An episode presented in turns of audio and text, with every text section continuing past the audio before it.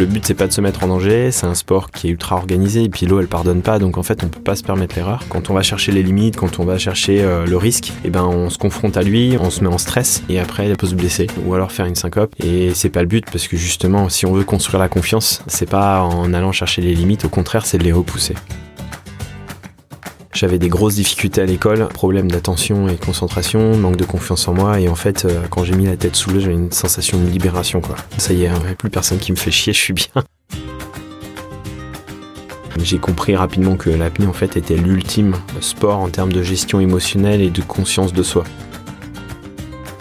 comme l'entraînement. C'est euh, la capacité d'être vraiment conscient dans sa pratique, que ce soit sur un mouvement sportif. Dans tout ce que l'on fait, en fait, il faut le faire en maximum de conscience. Plus on est en conscience, plus il se potentialise et il s'enregistre au niveau cellulaire. Le corps va mémoriser le mouvement et mémoriser en fait l'action à partir du moment où on est pleinement concentré dessus. On n'est pas obligé de passer une heure à méditer le, cul sur un rocher. Juste déjà de prendre la douche et de ressentir l'eau sur le corps, de marcher dans la nature, respirer, ressentir, écouter le bruit des oiseaux. C'est des trucs cons en fait. Il faut s'accrocher et c'est peut-être au final le plus dur de ma carrière, ça n'a pas été la performance, ça a été justement de vivre de mon sport. Hello et bienvenue dans Génération Flow, le podcast qui parle d'équilibre et de santé mentale. Je m'appelle Romy, je suis entrepreneuse nomade et future coach mental. Dans Génération Flow, j'interviewe des athlètes, des aventuriers et des entrepreneurs pour comprendre ce qui se passe vraiment dans leur vie, dans leur tête et aussi dans leur cœur. Je t'emmène avec moi explorer ce qui se passe sous la surface, la partie immergée de l'iceberg, car c'est là que se trouvent les meilleures leçons professionnelles et personnelles. Sans plus attendre, place à l'épisode. Salut Stéphane. Salut Merci euh, d'être euh, avec moi sur Génération Flow. Ça fait un petit moment que je suis euh, toutes tes aventures. Donc avant que moi j'en raconte un petit peu trop, je veux bien si tu peux commencer par te présenter. Oui, alors ben moi je suis un poisson d'eau douce qui est né entre lac et montagne au bord du lac Léman à Tonon-les-Bains.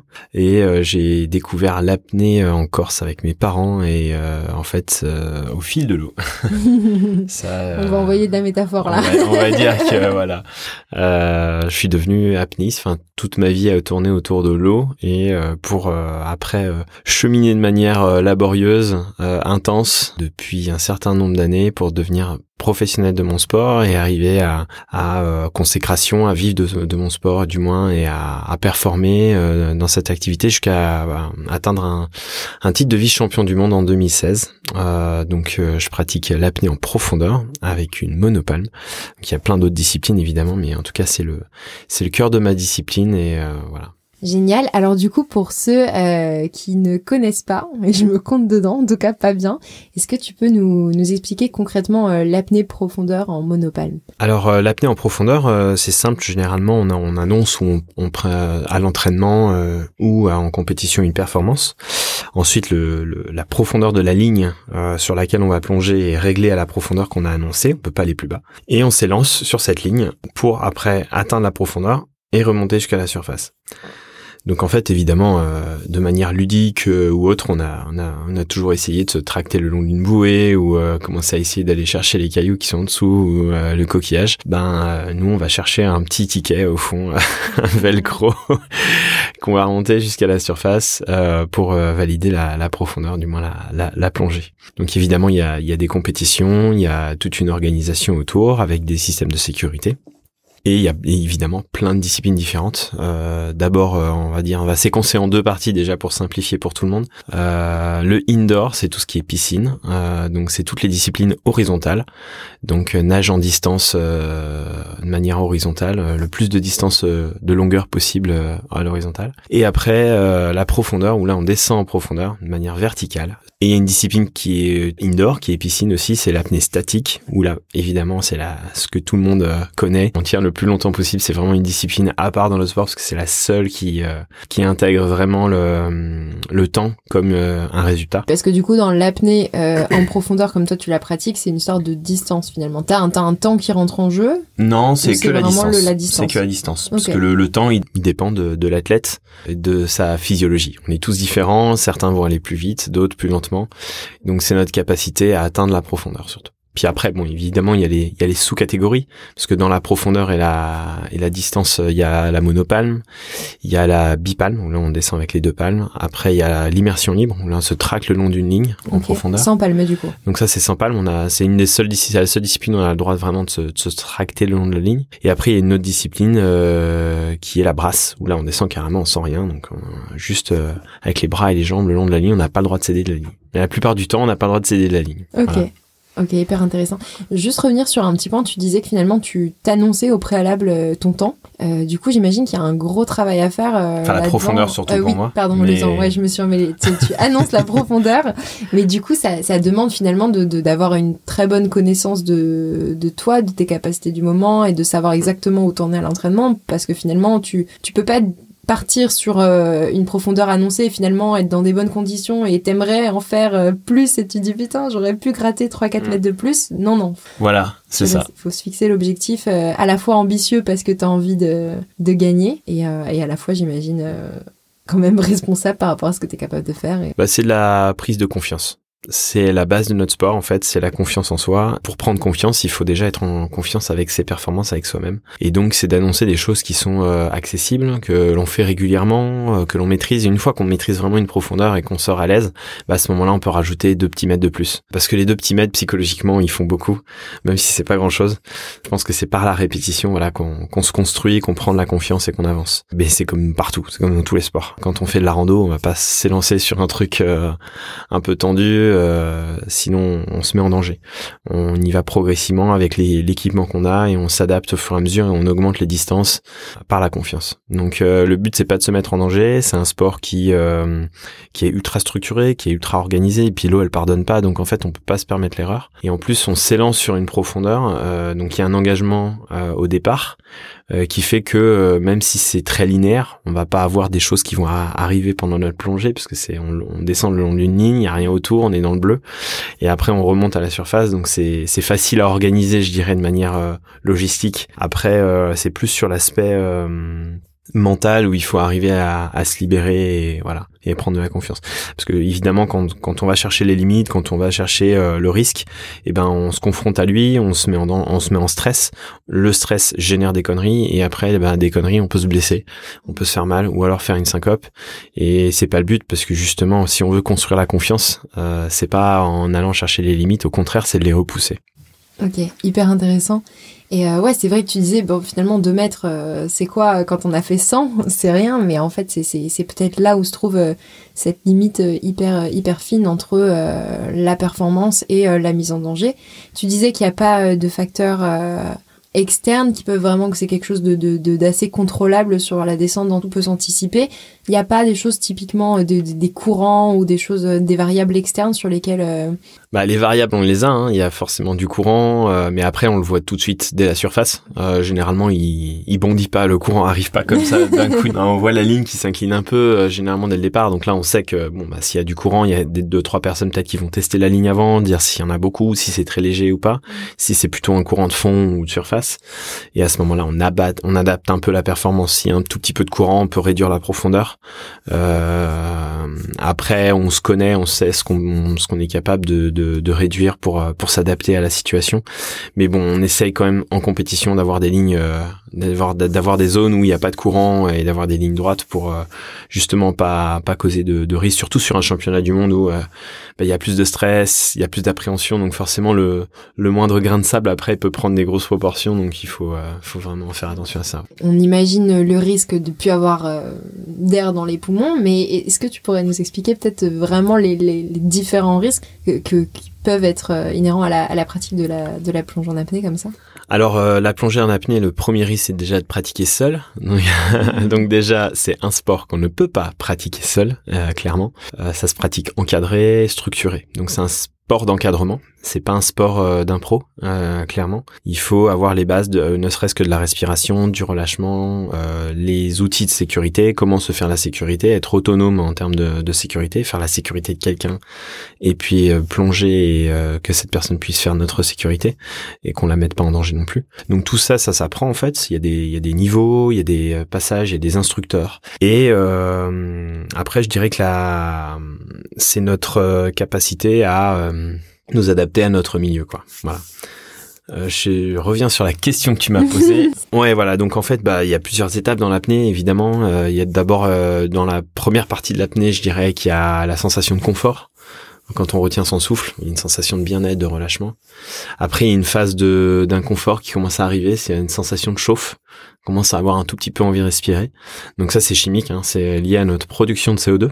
Euh, on a des capteurs d'acidité dans le corps qui détectent euh, que là euh, le CO2 impacte notre organisme et à un moment donné commence à lancer l'envie de respirer. Mais ça c'est que le début en fait parce que il y a encore le double de temps derrière en termes d'apnée. Et ça c'est une fausse sensation du coup? Enfin c'est un faux signal quelque part? Non c'est un signal pour alerter que ben là peut-être qu'à un moment donné il va falloir respirer. Ok. Voilà. Ça veut pas dire urgence. Euh, non, c'est pas urgence. c'est pas urgence. Euh, et après, on a, il y a d'autres choses aussi, c'est que on, a des capteurs qui détectent le CO2, mais euh, l'hypoxie, elle, n'est pas forcément détectée. C'est-à-dire que c'est pas le, le manque d'oxygène, lui, ne va pas être détecté par le corps. On peut tomber en syncope juste parce que euh, on est, on respire un gaz où il n'y a pas d'oxygène. En fait, ce qui, a, ce qui, ce qui va déterminer l'apnée, c'est le CO2. Donc le CO2 est notre ami parce que c'est lui qui va mettre les sécurités, les barrières pour économiser l'oxygène dans l'organisme en fait.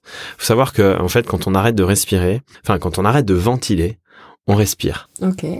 Tu, tu, nous expliques la différence La respiration, elle, c'est tout ce qui englobe la, le transport de l'oxygène dans nos cellules, dans notre cerveau, partout dans notre corps. Donc, euh, on peut pas euh, arrêter la respiration. C'est pas possible, à moins qu'on se mette en danger, évidemment. Euh, donc, en fait, euh, la respiration continue même quand on retient notre souffle, parce que ben les échanges continuent dans nos poumons, euh, ça continue de circuler dans le sang, ça continue d'alimenter l'oxygène, et ce pourcentage-là, il continue à, au fil de la, au fil de l'apnée. Donc il y a plein de barrières en fait, des barrières de sécurité euh, dans l'apnée. La première c'est l'envie de respirer évidemment. La deuxième c'est l'accélération des contractions du diaphragme, pam pam pam pam, qui viennent arriver pour dire bon là maintenant il faut vraiment respirer. Et puis après il y a ce qu'on appelle la syncope. Donc c'est une mise en veille du système. il faut jamais rentrer dans cette zone là. C'est le seuil hypoxique où là le corps dit bon là maintenant on a atteint un certain seuil, on éteint les, les feux. Donc c'est généralement lié à pour économiser du coup les fonctions. C'est ça. Donc euh, c'est une mise en veille du système, comme un ordinateur. Et donc euh, il va calculer, il va évaluer en fait le niveau de sucre, euh, le niveau d'oxygène, en même temps le niveau de pression artérielle. Enfin voilà, tout, ça c'est sont des, alertes et des barrières. Et après, à un moment donné, vient le réflexe de respiration, de reprise de, de ventilation. Et donc quand on est au bout de la syncope, il y a un moment donné, il y a un réflexe inspiratoire. Et si t'es au fond de l'eau, c'est là où l'apnée est dangereuse. Euh, le point le plus dangereux euh, de l'apnée, c'est la noyade parce que la personne est seule ou euh, elle n'est pas secourue ou il y a personne pour la remonter en surface ou il y a un des gros défauts de surveillance. Voilà. Donc euh, normalement, les accidents de noyade en apnée ne sont pas assez arrivés dans la structure, dans, dans des clubs encadrés au niveau sportif, bien que c'est arrivé déjà, euh, malheureusement, mais parce qu'il y a eu des, des, grosses lacunes de sécurité. Et sinon après la chasse sous-marine, c'est encore un autre chapitre, mais, mais euh, évidemment il y a beaucoup plus d'accidents parce que beaucoup pratiquent seuls et ça c'est un, un vrai problème. Justement, le, le, sport de la fin de l'apnée est ultra encadré et en fait il y a très très peu d'accidents, contrairement à, à d'autres activités euh, qu'on ne pense pas. Euh, si on prend les proportions en 30 ans de compétition sportive en apnée, il y a eu un seul décès. Euh, je compte pas les records euh, no limites qui sont euh, extrêmes où là on descend avec une armature en acier, euh, c'est l'ascenseur de la profondeur. En dehors de ça, en compétition, il y a eu un seul décès en 30 ans. Donc, ce qui est relativement peu au vu des milliers, des dizaines de milliers de de, de performances qui ont eu lieu. Génial, passionnant.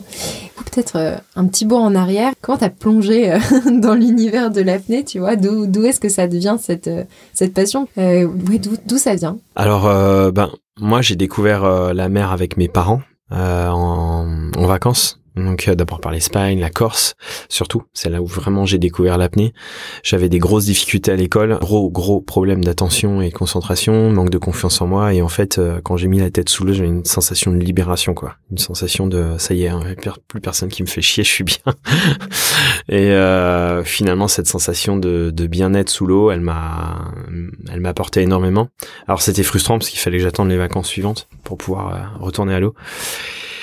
Et puis, euh, Progressivement, j'ai commencé à aller dans les lacs quand j'étais adolescent, à entraîner des copains euh, à l'arrache euh, en freestyle, euh, voilà. Tout ce que tu disais qu'il fallait pas faire au début, quoi. Exactement. voilà. Donc tout ce qu'il fallait pas faire dans l'apnée, je l'ai fait. je signe. Bon, on a aussi un peu essuyé les plâtres aussi pour les nouvelles générations. Et tant mieux, il faut qu'il y en ait.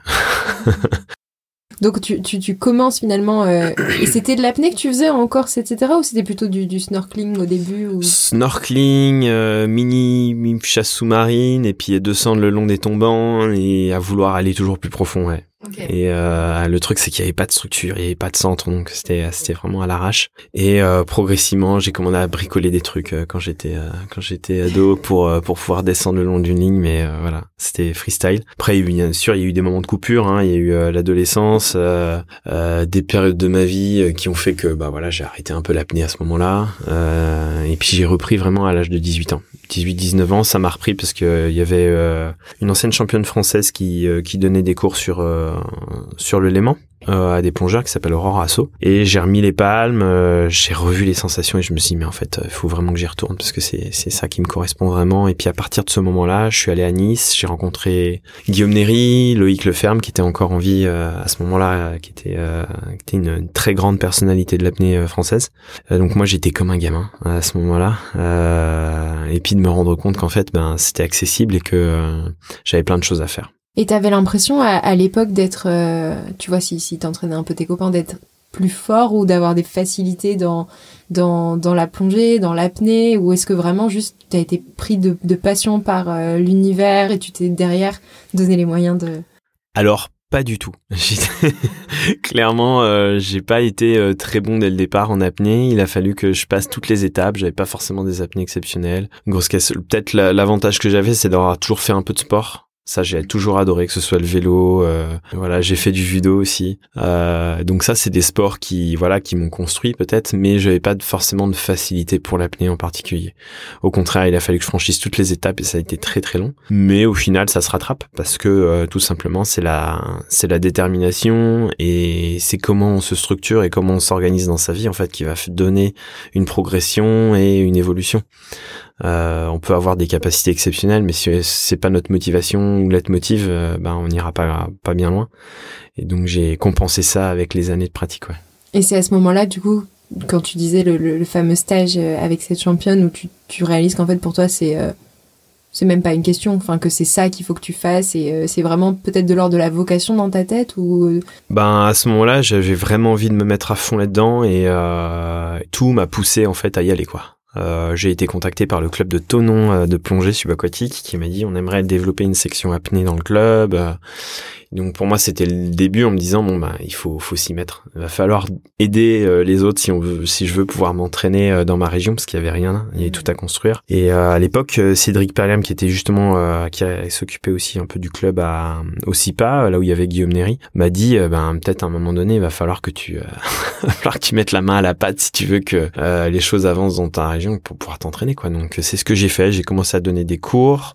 j'avais pas encore les diplômes donc j'étais secondé par des des plongeurs euh, c'était un peu freestyle. Je me suis formé auprès de Pierre Frolin, un autre champion euh, qui est à Monaco, qui m'a certifié euh, toutes les toutes les passerelles et les passages en fait pour pouvoir être instructeur. Et j'ai commencé du coup à aller à Annecy, à former des plongeurs pour qu'ils puissent encadrer l'apnée et leur dire surtout faites un club, pas une section parce qu'il faut vraiment que le club soit indépendant pour euh, développer sérieusement l'apnée. Il y avait un vrai engouement sur Annecy et ça a pris tout de suite. Et vu qu'il y avait un vrai engouement, des créneaux piscines, qu'il y avait tout qui me poussait à aller à Annecy, en plus la, la ville était magnifique. Donc j'ai pris la décision de partir en 2011 euh, à Annecy année où j'ai essayé de me sélectionner en équipe de France et j'ai pu rentrer euh, faire mes premiers championnats du monde en Grèce. Ok. Du coup, je comprends bien euh, quand tu t'exprimais les, les motivations euh, des profondeurs, aussi le, peut-être tout ce que ça t'a apporté toi mentalement par rapport à, ta connaissance de toi, à, prendre confiance et tout ça. Par rapport à la compétition, parce que du coup, pour moi, il y a, une grosse différence entre je fais de l'apnée pour découvrir les fonds marins parce qu'il y a un univers, un autre monde qui m'attire, et je fais de l'apnée pour aller chercher le petit papier et mettre, euh, et mettre euh, mon record. C'était quoi Est-ce qu'il y a une différence dans les motivations? Comment t'as as basculé de l'un à l'autre peut-être? Bah en fait, euh, je pense que c'est complémentaire. Il n'y a pas de, euh, je suis pas dans l'extrémisme.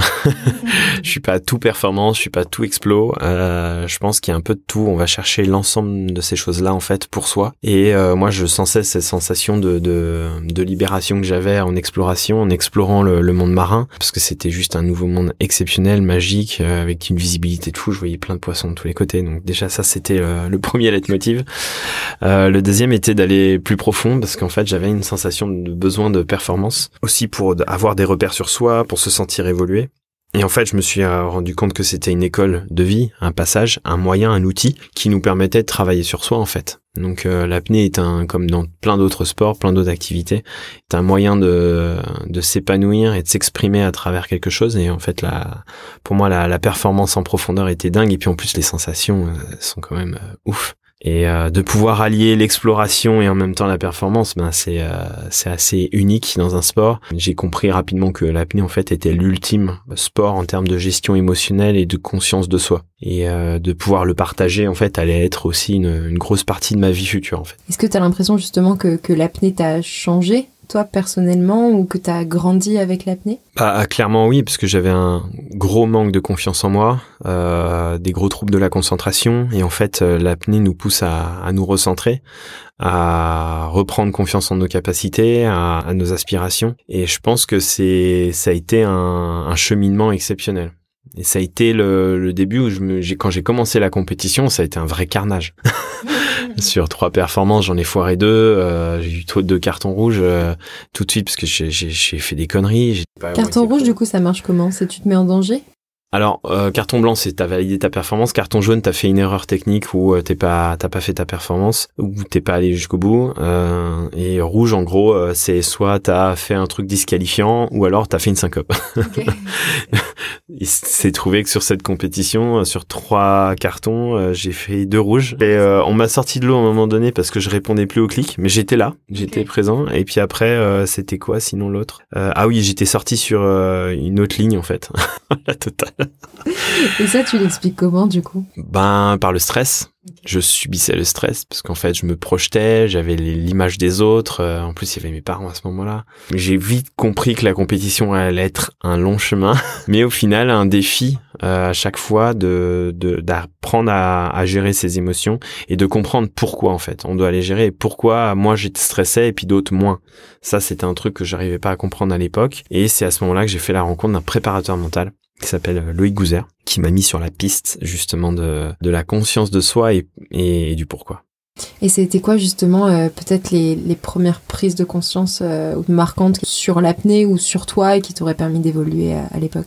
Ben, je dirais c'est déjà de euh, d'être de travailler la concentration, d'être recentré en fait euh, sur ce qu'on a à faire et non pas sur son environnement. Je dirais qu'il y a deux choses chez moi qu'il fallait travailler. C'était d'un la concentration et la pleine conscience parce que alors j'étais euh, c'était très très difficile pour moi. C'était l'exercice presque le plus le plus difficile à, à développer et après ça a été la parole tout ce que l'on dit a un impact. Et en fait, j'avais un langage assez négatif dans, dans, tout ce que je disais. Et il a fallu progressivement changer le langage pour vibrer euh, aux bonnes vibrations et euh, s'améliorer constamment. Quand tu dis la parole, tu parles de la communication que tu avais avec l'extérieur, les gens, ou tu parles de, de tes discours internes et ce que tu Tous. disais? Je pense que c'est autant interne que externe. Quand on a un langage négatif, ben, il s'incorpore à l'intérieur de nous. Euh, faut pas oublier qu'on est composé d'eau, que qu'on a des vibrations, qu'on a des résonances et que ces mots ont un impact euh, sur notre corps, sur notre cellule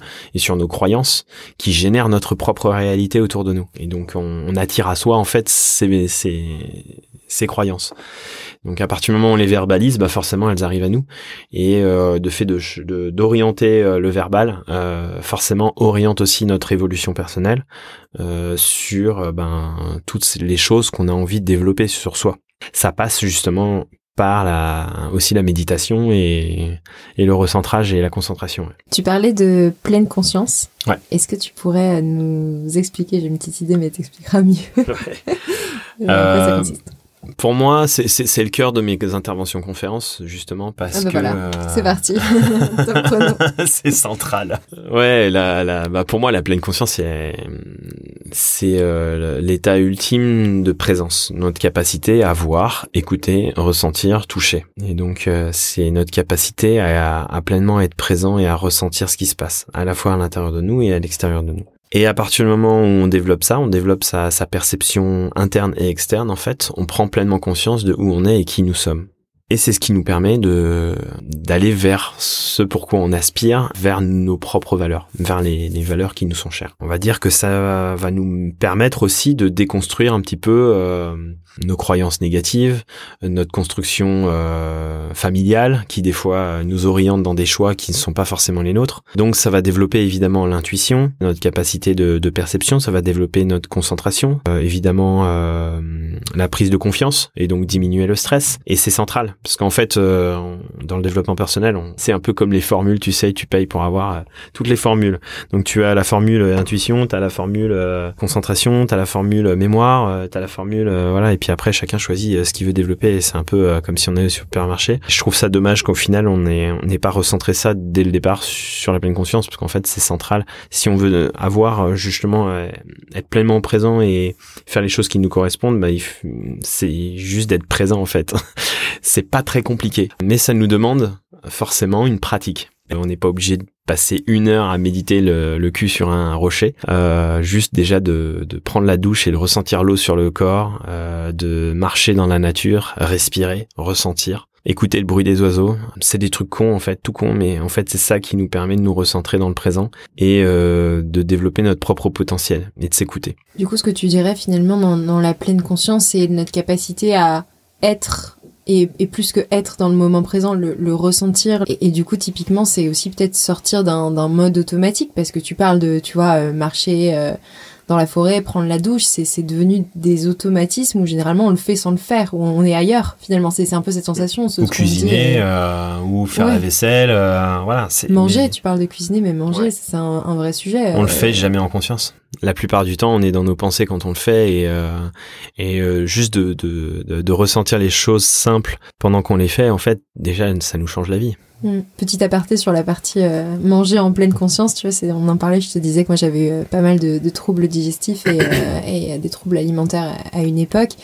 Et en fait, sous la, la, sensation de faim est liée à la conscience de je suis en train de manger. Et si ton corps ne réalise pas que tu es en train de le nourrir, elle arrive jamais. Et en fait, le jour où tu tu te calmes, tu ralentis, tu te ressens sur mm. le moment et tu te vois et tu te sens en train de manger. Déjà, tu savoures plus hein, quand même. Parce que... Et donc, ça, ça te donne envie de te remettre à la cuisine parce que tu dis merde, je, je cuisine vraiment pas bien. Et surtout, tu, ouais, tu, tu, tu mets de l'intention dans ce que tu es en train de faire et t'envoies à ton corps les, les, les bons signaux Bah, c'est comme comme l'entraînement. Hein. Euh, dans l'entraînement, si euh, moi je le suis pas assez, je trouve, faut encore que je le développe, c'est euh, la capacité d'être vraiment conscient dans, dans, dans sa pratique que ce soit sur un mouvement sportif, euh, un exercice en particulier, euh, dans tout ce que l'on fait, en fait, il faut le faire en maximum de conscience. Plus on est en conscience, plus il se potentialise et il s'enregistre en fait au niveau cellulaire.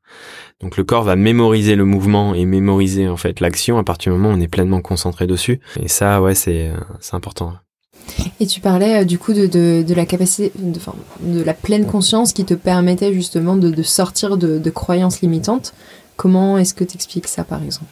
Euh, bah, en fait déjà on a un système, on, est on a une éducation, euh, nos parents, euh, l'école, les personnes qu'on a croisées dans notre vie, nos traumatismes, les chocs post-traumatiques qu'on a pu avoir, qu'importe. Tout ça en fait construit un, un système de croyances, construit un cheminement, un, un énorme chantier euh, dans, notre cerveau et notre système, dans nos mémoires. Et euh, le but est de, euh, comme une bibliothèque, de commencer à ranger les livres en fait. À partir du moment où on commence à, à, à ranger, parce que c'est bien de ranger sa chambre, mais si on range pas ce qu'il y a dans notre esprit, eh ben forcément c'est le bordel.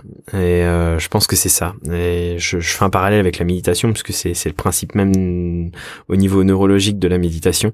La méditation en fait permet, grâce à la concentration et au recentrage, de de, réorganiser toutes les petites cases. Euh, donc en fait, au début, suite à toute notre vécu, pour aller à un point A euh, à un point B, on passe par toutes les lettres de l'alphabet. Et l'objectif justement, c'est de simplifier les trajets, d'aller droit au but. Et pour pouvoir aller droit au but, il faut que ce soit rangé. Sinon, on est obligé de faire tous les détours pour euh, détourner toutes les cases euh, qui sont présentes. Moins il y a de cartons au sol, euh, ben plus on va pouvoir fluidifier le trajet et donc être libéré. Donc ça demande un rangement à la fois sur soi et en même temps dans son environnement. Même chez soi, de, de pouvoir quand on a un espace qui est rangé, ben on se sent mieux. Ben, c'est exactement pareil à l'intérieur de nous et le but est justement d'arriver à, à, à faire ça. Ouais hyper intéressant dans son environnement, dans sa vie aussi, du coup. Faire du nettoyage. Exactement. Et oui, ça demande aussi de, ben, de nettoyer les choses, d'enlever des choses qui sont négatives, des personnes aussi qui peuvent être négatives autour de nous et de faire le tri. Euh, il y a des choses qui font partie de notre passé et qui n'ont plus lieu d'être euh, présentes dans la salle. Et donc à ce moment-là, il faut, euh, il faut arriver à faire le tri. Ouais, exactement. Et c'est là où on peut introduire la, la notion de, de, détachement ou de lâcher prise sur des choses où des fois on est accroché par par routine, par habitude, ou... et justement la, la, pleine conscience, euh, en quoi elle est clé euh, dans la plongée? Euh, ben la, la pleine conscience elle est clé dans la plongée pour deux raisons. Déjà la première, bah évidemment, si on est vraiment recentré et concentré sur soi et sur son corps, on est dans l'efficience physiologique. Euh, en apnée, dès qu'on fait un mouvement, on consomme de l'oxygène. Le but c'est d'aller le plus loin possible en consommant le moins d'énergie. Ça veut pas dire d'être le plus lent, au contraire, parce que si on est trop lent, bah, le temps d'apnée s'allonge. Donc c'est de trouver un équilibre. Euh, donc c'est d'avoir un mouvement où on ressent son corps et l'économie pour avoir une ondulation ou un mouvement qui va être le plus smooth, le plus économique et le plus efficace. Donc ça c'est la plus grosse partie de l'apnée. Et après il y a une deuxième partie qui est la gestion de la narcose. Donc qu'est-ce qui se passe en grande profondeur? On a un phénomène narcotique qui est lié à l'azote euh, donc l'azote, avec la pression qui s'exerce, a un effet sur notre système nerveux, un peu comme quatre gros verres de vodka à jeun. C'est ce qui, euh, en fait, nous amène dans notre esprit à partir dans tous les sens. Et euh, plus on va à profond, plus cette narcose est forte, et plus il faut apprendre à la gérer. Et c'est par la concentration et par la visualisation et le ressenti qu'on a dans l'instant présent qu'on peut en prendre le contrôle d'augmenter son niveau de concentration et de ressenti pour être en pleine présence et pas se laisser euh, happer par toutes nos croyances, nos peurs, nos pensées euh, pendant cette plongée. Il peut y avoir plein de pensées parasites, des, des, des idées qui nous traversent l'esprit. Des hallucinations, ça peut aller jusqu'à là Oui, ça peut aller jusqu'à des hallucinations, ouais. Ça peut être des images euh, fantastiques aussi, hein, des belles images, des choses liées à notre famille, à nous, qui peuvent arriver.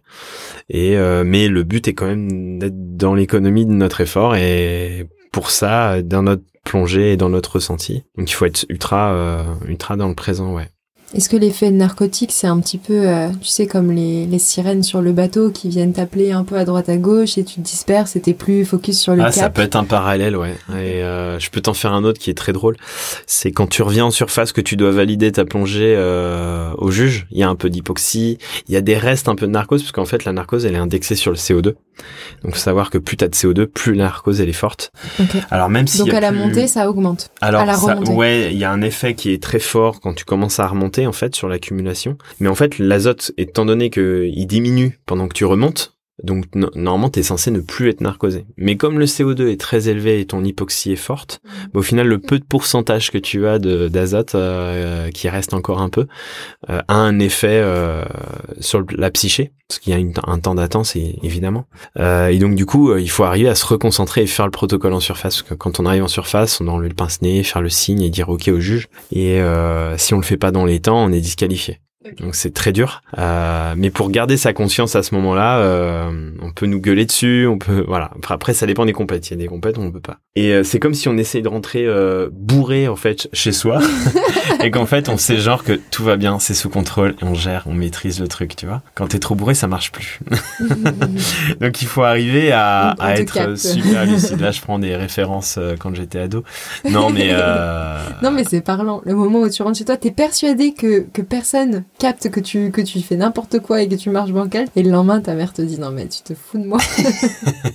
à, un certain niveau, ça peut passer, mais euh, à un moment donné, ça se voit, quoi. Et euh, c'est ça qui est intéressant aussi, la, la, perception du temps est complètement altérée, quoi. Parce qu'on a une notion du temps qui, est, qui peut être paradoxal en profondeur, enfin aussi de manière générale en apnée. Mais dans la remontée, par exemple, dans ma tête, il s'est passé 45 secondes alors qu'en fait, il s'est déroulé une minute 30. Ok, donc, le temps est raccourci. Ouais, ça, ça raccourcit un peu la, la perception du temps parce qu'il y, y, a des, il y a des choses qui passent à l'as évidemment euh, sur la plongée. quoi. Ça m'est déjà arrivé de remonter une plongée et de me dire attends, il s'est passé quoi à la remontée déjà?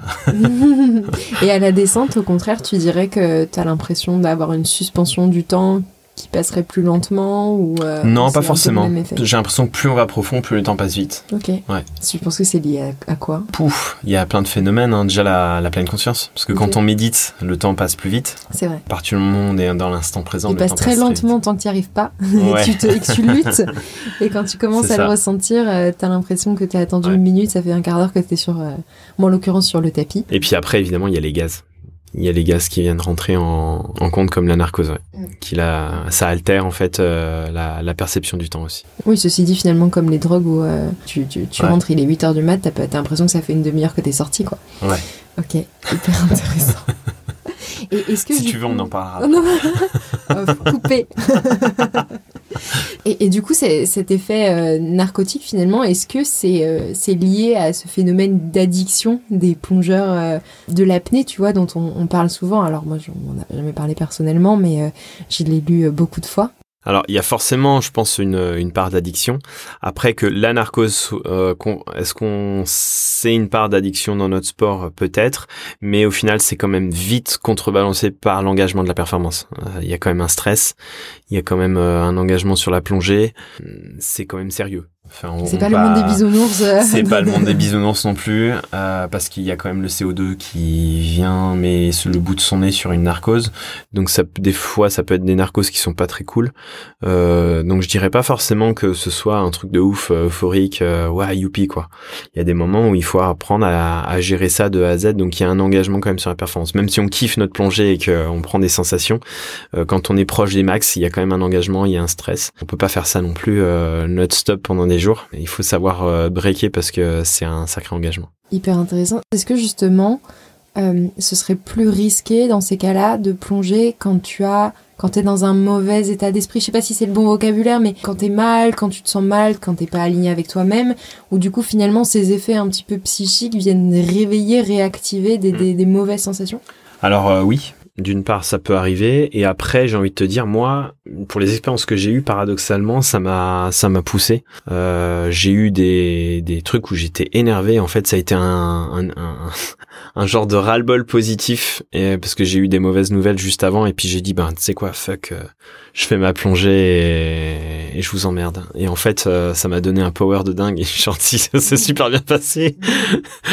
Et euh, ça m'est arrivé deux trois fois d'a- d'avoir eu ces expériences là tu vois. Donc c'est un paradoxe. Euh, ça moi ça m'a donné de la force un peu comme une espèce de résilience où tu te dis bah puisque c'est ça moi j'y vais quand même et euh, Et dans ces cas-là, est-ce que c'est plus de l'ordre de la, de la motivation finalement, où tu donnes un sens encore plus à ta plongée Ouais, ouais. Après, évidemment, ça marche pas pour tout. hein. Il y, a, y a des moments où il faut peut-être pas plonger, il faut juste se reposer et puis euh, poser les choses, gérer, gérer ce qu'on a à gérer. Et, euh, ouais. Mais il a, de toute façon, ça, je l'ai connu pendant des années parce que ça a été financièrement euh, très, très difficile. Ça a été une construction pour arriver à vivre de l'apnée qui a été très dure. Je suis passé par des passes euh, psychologiques euh, qui ont été euh, mentalement euh, dures, euh, par les pleurs, me dire, ben, est-ce que, qu'est-ce que tu fous, quoi? Est-ce que, est-ce que vraiment ça vaut le coup? Et au final, c'est dans les moments les plus durs où il y a une bascule parce qu'à un moment donné, c'était, ben, puisque c'est ça, ben, pff, de toute façon, j'y vais, j'ai plus rien à perdre. Et en fait, quand je me suis mis dans cette situation de, ben, j'ai plus rien à perdre, j'y vais, ben, au final, c'est là que les portes commençaient à s'ouvrir. Ça t'a libéré Ça m'a libéré, ouais. Ça m'a libéré parce que euh, il y a un moment donné où euh, ben, le banquier t'appelle, tu dis bon bah c'est bon, c'est fini, euh, terminé, toutes tes cartes sont bloquées, euh, tout est bloqué, euh, tes comptes sont bloqués, euh, on peut plus rien faire. Puis t'es à une semaine des championnats du monde, t'as envie d'envoyer chier tout le monde. Puis au final on te dit bah non, on te prend le, le billet, tu discutes pas, euh, tu, tu viens au championnat du monde et puis euh, t'as, euh, deux semaines après t'es vice champion du monde. Et ça change à ce moment-là? À ce moment-là, il y a eu pas mal de changements. Il y a eu euh, la médiatisation, il y a eu euh, les premiers partenaires financiers qui vraiment ont, pu m'accompagner un peu plus. Puis après, ça, ça, ça a décollé en fait. C'est à un moment donné, euh, on est au milieu d'une slackline et on peut plus faire demi-tour. On est au milieu, bah tant qu'à faire, autant, autant, autant aller jusqu'au bout. Donc tu, tu serres bien le bandana au-dessus euh, sur le front et puis, euh, puis tu y vas quoi. Plus rien à perdre, ou finalement euh, t'as plus rien à perdre, mais t'as tout à gagner aussi, ou Oui, t'as une motivation qui, est, qui, est, et- et qui est énorme. J'imagine, t'arrives sur ces championnats, c'est-à-dire tu joues pas juste, c'est pas simplement une motivation de performance, de euh, je vais faire champion Mm. du monde ou vice-champion du monde, mais tu, tu pars aussi avec une motivation peut-être différente de celle de certains concurrents. euh. Est-ce que c'est mieux ou est-ce que c'est moins bien d'avoir cette pression euh, C'était pas forcément une bonne chose pour moi, mais euh, il fallait que j'y passe. Il fallait que j'y passe pour pouvoir prendre conscience de ces choses-là, en fait. J'ai l'impression qu'il a fallu que je franchisse toutes les étapes les unes après les autres pour pouvoir après le partager. Je pense que c'est ça. Euh, ça aurait été trop facile. euh, J'aurais pas pu partager ces expériences-là parce que je les aurais pas identifiées et j'aurais pas su pourquoi tel et tel outil en fait euh, m'aurait servi à quelque chose. Euh, donc euh, si on veut que ça serve aux autres et qu'on on est amené à le partager, on est amené- aussi à subir pour pouvoir le vivre vraiment et pour se dire ok c'est comme ça que ça fonctionne, j'ai pu l'expérimenter donc c'est c'est une force je pense. C'est un sujet dont on parle pas énormément, justement, la- l'aspect financier, tu vois, des sportifs de haut niveau ou qui ambitionnent à être du haut niveau. Moi, je discute avec beaucoup de, de sportifs et à part ceux qui sont en champion du monde ou en, équipe euh, olympique, tu vois, c'est c'est un vrai dilemme. Énormément de sportifs mettent fin à leur carrière euh, bah, simplement pour des raisons financières et, je, trouve ça tellement euh, mais dommage pour le coup, c'est même très très faible comme mot, c'est très injuste et c'est hyper frustrant. Est-ce qu'autour de toi, euh, c'est c'est chose commune d'avoir de, d'avoir des sportifs vraiment dans, qui, qui, en, qui en chient quoi? Bah euh, oui, je suis entouré de ça. Surtout, enfin, on est en tout- tous entourés de, de, de, de sportifs qui ont eu des difficultés. Euh, moi, j'ai j'ai eu beaucoup de difficultés. Il a fallu que je m'accroche et que je bûche comme un malade pour pour pour y arriver. Et ça a été ça a été très dur mentalement, nerveusement, euh, beaucoup de stress accumulé pour ça. Et en fait, euh, tu t'aperçois que ça te pousse dans tes retranchements tout le temps à essayer de t'adapter, trouver des solutions. À, à... T'es tout le temps en train de, de, de gratter du disque dur sur comment com- comment organiser et te, te, te faire. Donc ça t'oriente obligatoirement à une auto-formation. À un moment donné, t'as plus le choix que de te mettre tes coups au cul pour, pour te former, pour apprendre comment on communique, comment utiliser les médias. Et je pense que l'apnée, comme on a zéro argent, il y a zéro, zéro, zéro, zéro, zéro sous, c'est un sport qui n'est pas reconnu à la base jeunesse et sport. Maintenant, c'est le fait, mais c'est tout nouveau. On n'est même pas un sport olympique, donc imagine bien qu'il tu dépends que de toi ou de tes rentes. Donc en fait, euh, t'es poussé systématiquement à trouver des solutions financières que ce soit à travers euh, donner des cours, que te former en tant qu'instructeur pour commencer à donner des cours et essayer de t'entraîner en parallèle, ce qui n'est pas simple. Te former au métier de conférencier quand tu commences à devenir bon en apnée parce que tu as des choses à partager sur la gestion émotionnelle parce que c'est notre point notre point fort en apnée. Te former également à la communication au niveau des médias parce que tu sais que si la médiatisation de ton sport en fait été essentielle pour avoir des partenaires et puis pouvoir diffuser ton sport. Donc au final tu tu t'occupes euh, bah tu t'entoures de personnes qui sont dans les médias, euh, tu crées du réseau euh, pour aller chercher les sponsors, tu fais du démarchage pour ta propre communication. Et en fait, ça, ça te pousse à avoir une auto-formation, une formation euh, quelque part euh, que t'as jamais eu. Euh, une fois, j'ai dit, mais ce serait cool quand même que je, ah, tiens, que je passe un MBA euh, pour euh, pour la tout ce qui est communication, marketing et tout. Puis on m'a dit, mais on m'a regardé dans les yeux, me dit, mais ça te sert à quoi? C'était la directrice du- de l'école qui dit mais mais t'as pas besoin de passer le MBA. Je veux dire c'est bon t'as ta formation elle est faite. Et, euh, j'étais choqué euh, à ce moment-là de, de me rendre compte qu'en fait euh, ben cette auto-formation m'a permis de, de ouais de d'avoir ces connaissances là que moi en plus je me suis arrêté très tôt dans mes études. J'ai eu très peu confiance en moi sur ma capacité à faire des études et donc ça a été une école. Alors euh, si on le voit comme une école de vie pour pouvoir passer les étapes c'est un peu différent. On va euh, s'accrocher un peu plus pour aller chercher les partenaires, chercher les sponsors, parce que de l'argent il y en a. Euh, le truc c'est qu'on n'est pas formé à aller le chercher. Et en France, on a une grosse lacune euh, avec l'argent, c'est que l'argent euh, il il a une connotation extrêmement négative parce qu'il est mal utilisé, c'est tabou. Alors qu'en fait, euh, on doit être poussé vers, bah, c'est juste un, un moyen et une abondance qu'il faut cultiver pour pouvoir arriver à franchir les étapes. Il faut les franchir une après les autres. Au début, tu vends un petit truc, tu commences à donner un petit cours à droite à gauche. Après, avec ces sous-là, ben, tu les réinvestis dans un autre truc.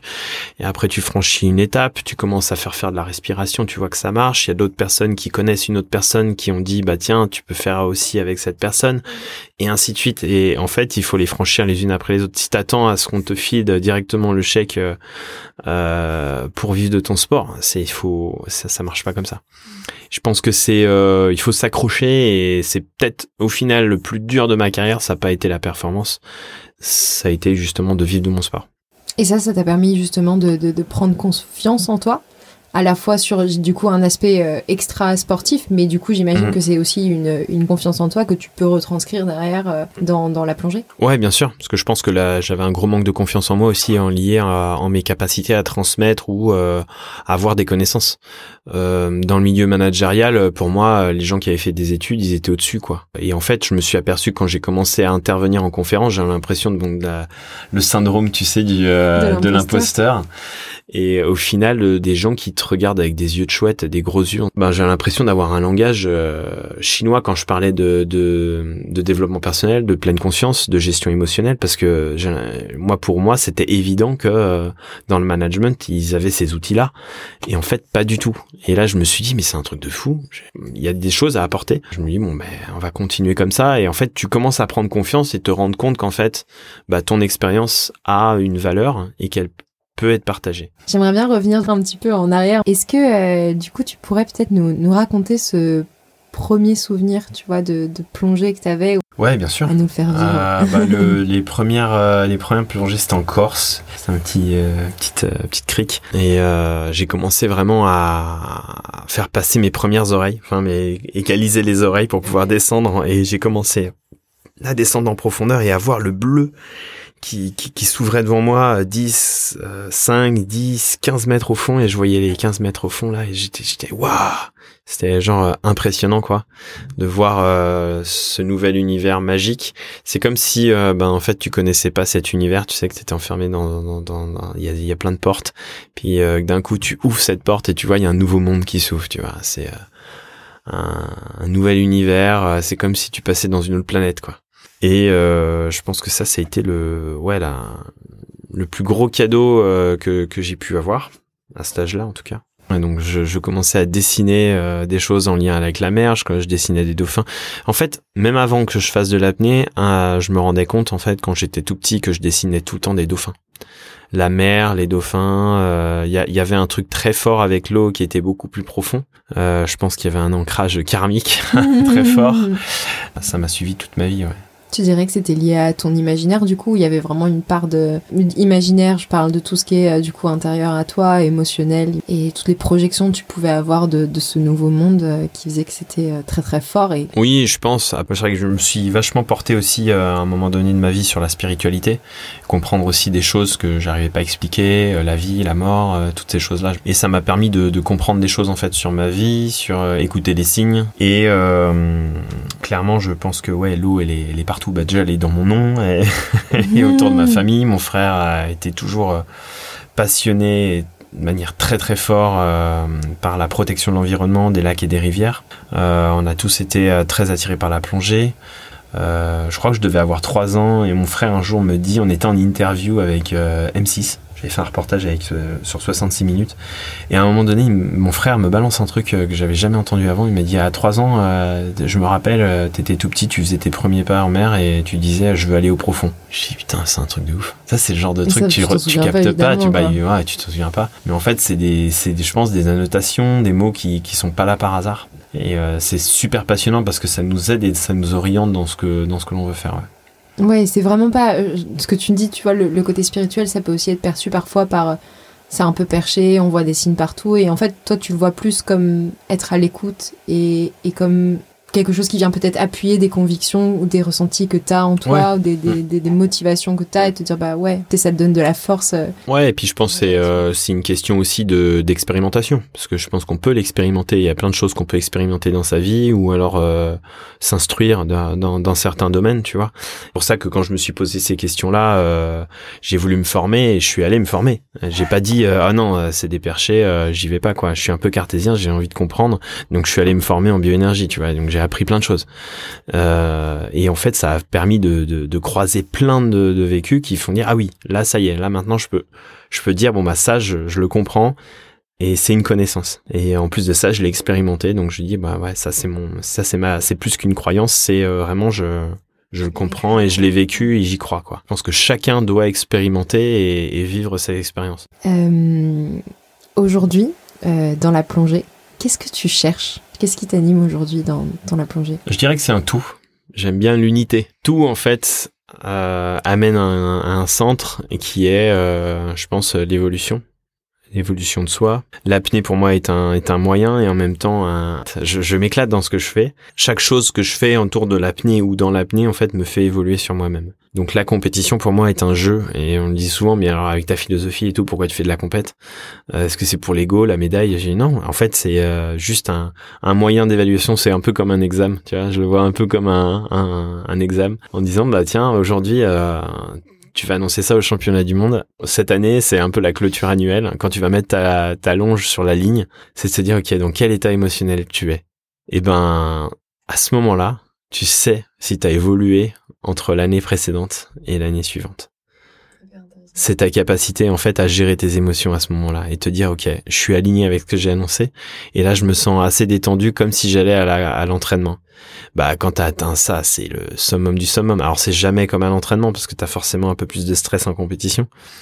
Et je pense que c'est un un moyen de, de t'évaluer sur ta capacité à avoir évolué sur toi-même. Ça c'est c'est euh, un jeu sadique en fait qui consiste à participer à une compétition sans y participer indirectement et à le partager avec euh, avec les copains et, et, avec tout le monde. Alors après si t'as un podium ou une médaille c'est cool, mais c'est juste en fait une récompense du travail fourni. C'est pas forcément parce que t'as tu veux battre l'autre ou niquer l'autre, tu vois. D'autres sont anti-compétition. Euh, je pense pas qu'il faut être dans l'anti-compétition. Je, je, je suis pas d'accord avec ça. Mais la compétition, elle est principalement avec toi-même. Exactement. Elle est d'abord avec toi-même. Alors après, que tu finis sur un podium ou qu'on te donne une médaille, euh, voilà, c'est, c'est juste une, une, récompense de ton travail. Mais en aucun cas, euh, parce que t'as, euh, voilà, t'as, t'es, t'es meilleur que les autres, quoi. Je pense que chacun a, a ses capacités d'évolution et qu'en fait, c'est le moyen qu'on y met ou c'est l'outil qu'on utilise pour pouvoir y arriver. Génial. Et du coup, tu parlais euh, de kiffer, de, de, de, vraiment de, de, prendre du plaisir dans le moment. Ça t'arrive peut-être de, faire une compétition et, et, de vraiment pas prendre de plaisir? Ça m'est déjà arrivé, oui, bien sûr. Ça arrive toujours. Il y a toujours un moment donné où tu, tu te lèves, tu te dis bon, mais est-ce que j'ai vraiment envie de plonger? Bah cette année, c'est arrivé euh, au champion, euh, au Vertical Blue au Bahamas, la dernière plongée. J'avais fait en fait six plongées. Non, j'avais fait les quatre sur les cinq, six plongées. Il m'en restait une à faire et je me suis dit mais est-ce que vraiment là t'as envie de t'envoyer à 112 mètres? En plus, le 112 je l'avais pas fait en compétition, enfin à l'entraînement.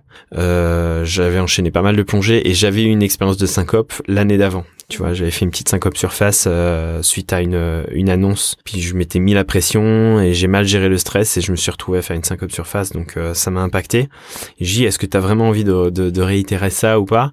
T'as la peur un peu du coup? Ouais, et en fait, euh, bon, bah il y a plusieurs facteurs en fait hein, qui rentrent en compte avant une performance euh, comme ça et euh, de savoir si tu si, si c'est bien pour toi de la faire ou pas.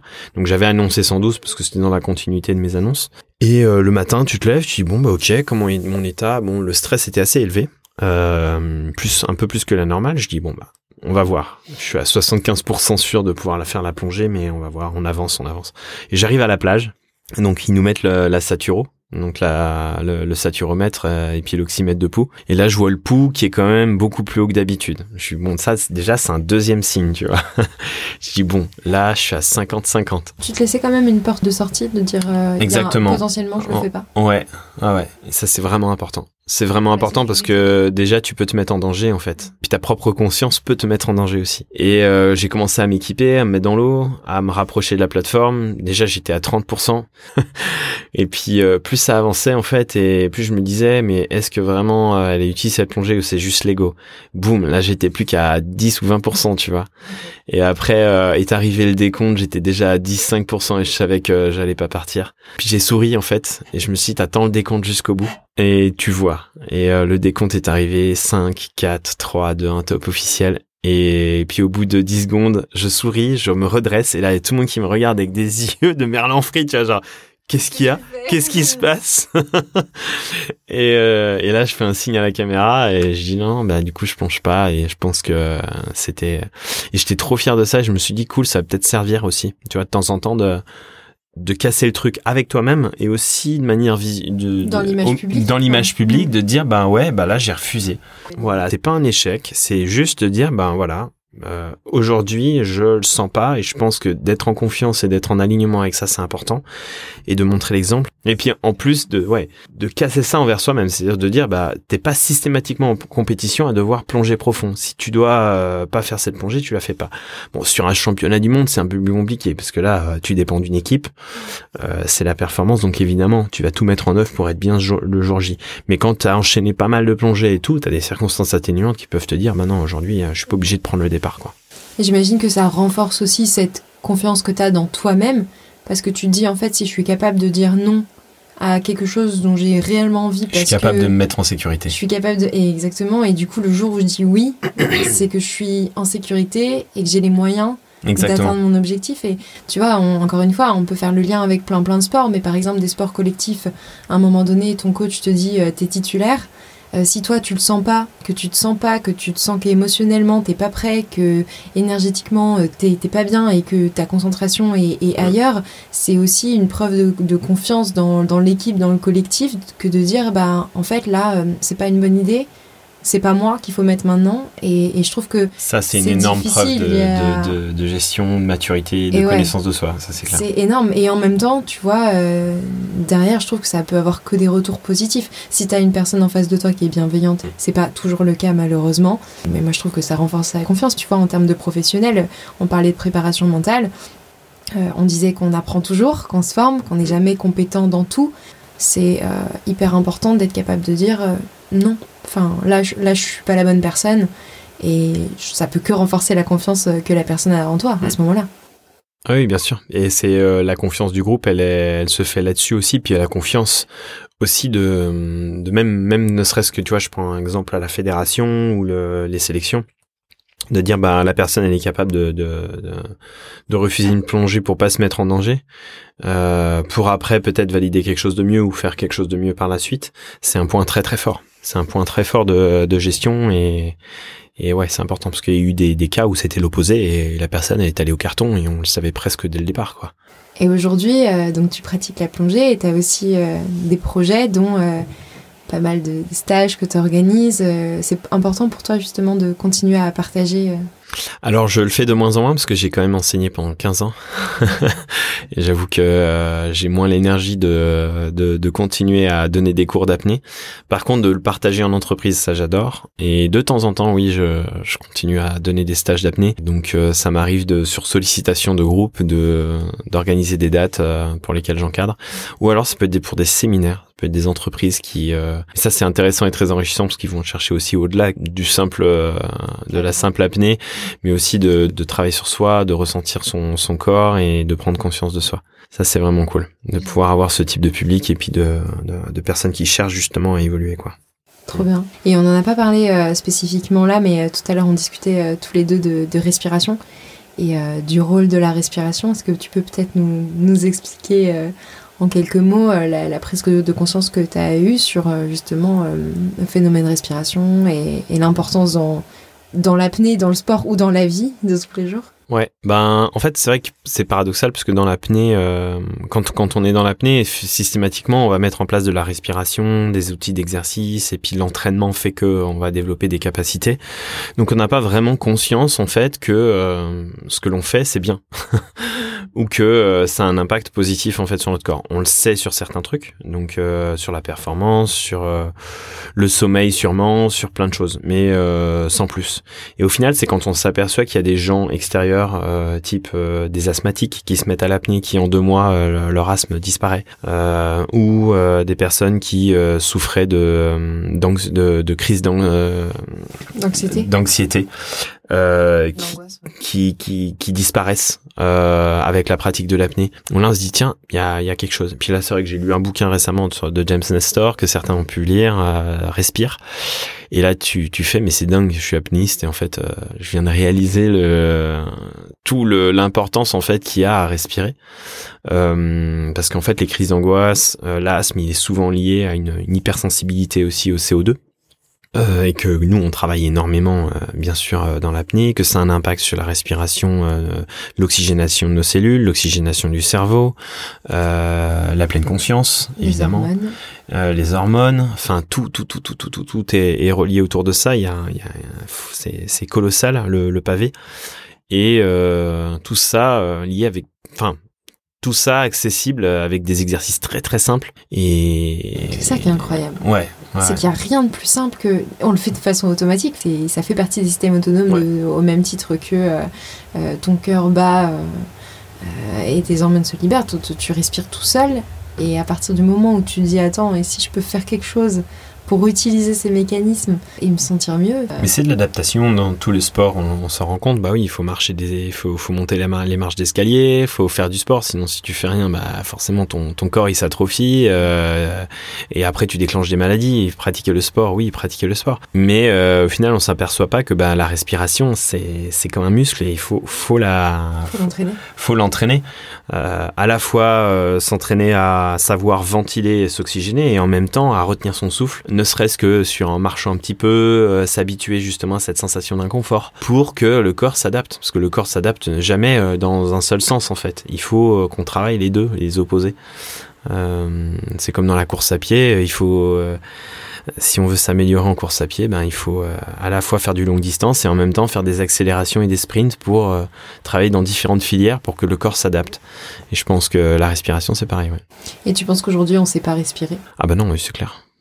oui, je pense. Euh... On sait pas où on oublie peut-être. Euh, alors, euh, si on prend les générations précédentes, oui, on oublie parce qu'il y a des choses qui faisaient qu'on était obligé de retenir sa respiration parce que soit on avait besoin de chasser le poisson euh, ou alors de courir après après le zébu.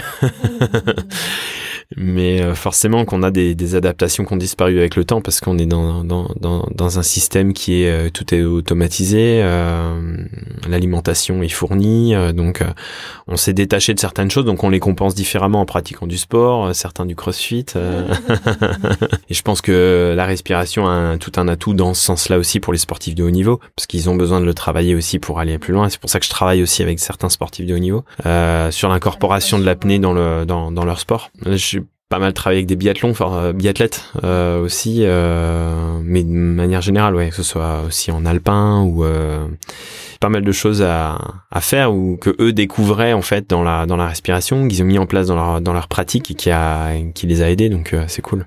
Génial. Trop bien, le temps passe.